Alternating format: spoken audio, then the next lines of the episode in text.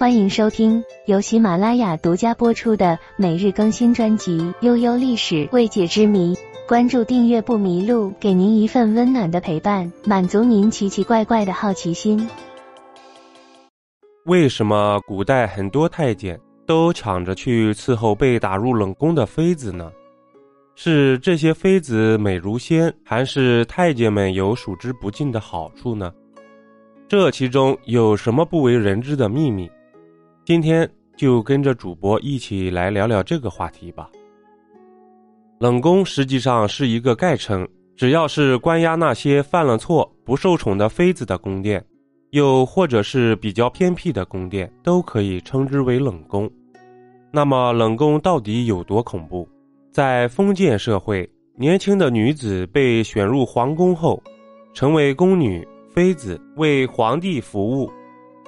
一旦成为皇帝的女人，就意味着一辈子都无法出宫了。受宠就是享不尽的荣华富贵，但一旦失宠或者是犯罪，就有可能被打入冷宫，所有的一切都烟消云散了。在冷宫的生活简直惨到难以形容。妃子们在被打入冷宫后，需要承受身体与心灵的双重折磨。冷宫的大门常年都是紧闭的，屋内又阴暗潮湿，不见天日。除了每天定时送饭的太监宫女，几乎没有人会来到冷宫。一旦被打入冷宫，嫔妃就不再是皇上的女人，就连原来伺候自己的太监和宫女都可以任意欺负自己，活得还不如奴才。除了生活环境恶劣外，冷宫中的人还要忍受常人无法忍受的孤独，因为一旦被打入冷宫，就意味着和外界断绝了所有联系，就算委屈也没有任何人可以倾诉，时间一久就很容易让人抑郁。这也是为什么冷宫里那么多人自杀的原因。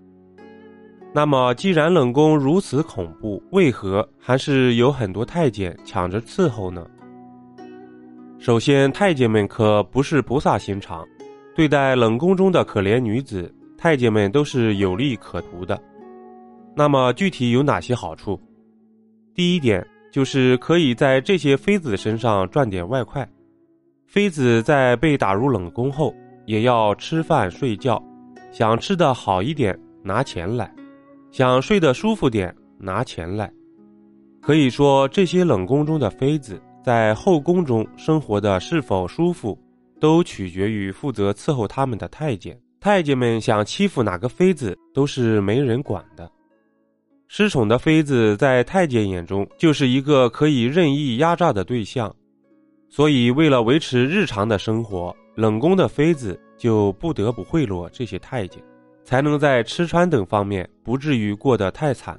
如果哪个妃子不贿赂太监，那么这些太监。必然不会让这个妃子好过，而这些冷宫中的妃子，毕竟之前也是个有头有脸的人物，手里必然会有一点积蓄，就算没有，家人也会定期给他们资助，于是这些成了太监们对其搜刮的目标，这也是宫中独特的一种赚钱方法。第二点便是精神方面的享受，有些妃子之前在后宫嚣张跋扈。仗着皇帝的宠爱，无所不作，经常欺负辱骂太监。当这些妃子被打入冷宫后，太监们就有了报复的机会。太监们有一种变态的心理，就是见不得别人好。当看到被打入冷宫的妃子受尽折磨，他们就会很舒服，请求去伺候这些可怜的女人，在精神上可以得到释放。再加上这些女人失了宠。无依无靠，要比后宫中的妃子好伺候得多。就算太监们欺负他们，他们也只能忍气吞声；就算被欺负，也得笑脸相迎，因为他们还指望这些太监能在皇帝面前说几句好话，以便他们可以回归后宫。虽然这可能性很小。古代的太监们为何会去伺候被打入冷宫的妃子呢？最重要的一点便是，冷宫是一个很清闲的工作，不用顾忌太多。太监的工作是什么？就是服侍皇宫中的权贵，主子们的一喜一怒都决定了太监们的生与死。把主子伺候好了，可能就会有赏赐；要是伺候的不好，或者一不小心犯错，太监们面临的轻则打骂，重一点的就会没命。太监就是在这种环境下艰难的生存着。在古代封建社会，太监的性命就是这样的轻贱。而在这种高压的工作环境之下，也有一份相对清闲、不用时刻担心掉脑袋的工作，那便是伺候被打入冷宫的妃子。因为被打入冷宫的妃子失去了宠爱，所以便不敢像之前一样嚣张跋扈地使唤太监们。所以太监们只要轻松把日常工作干好，就没有什么压力。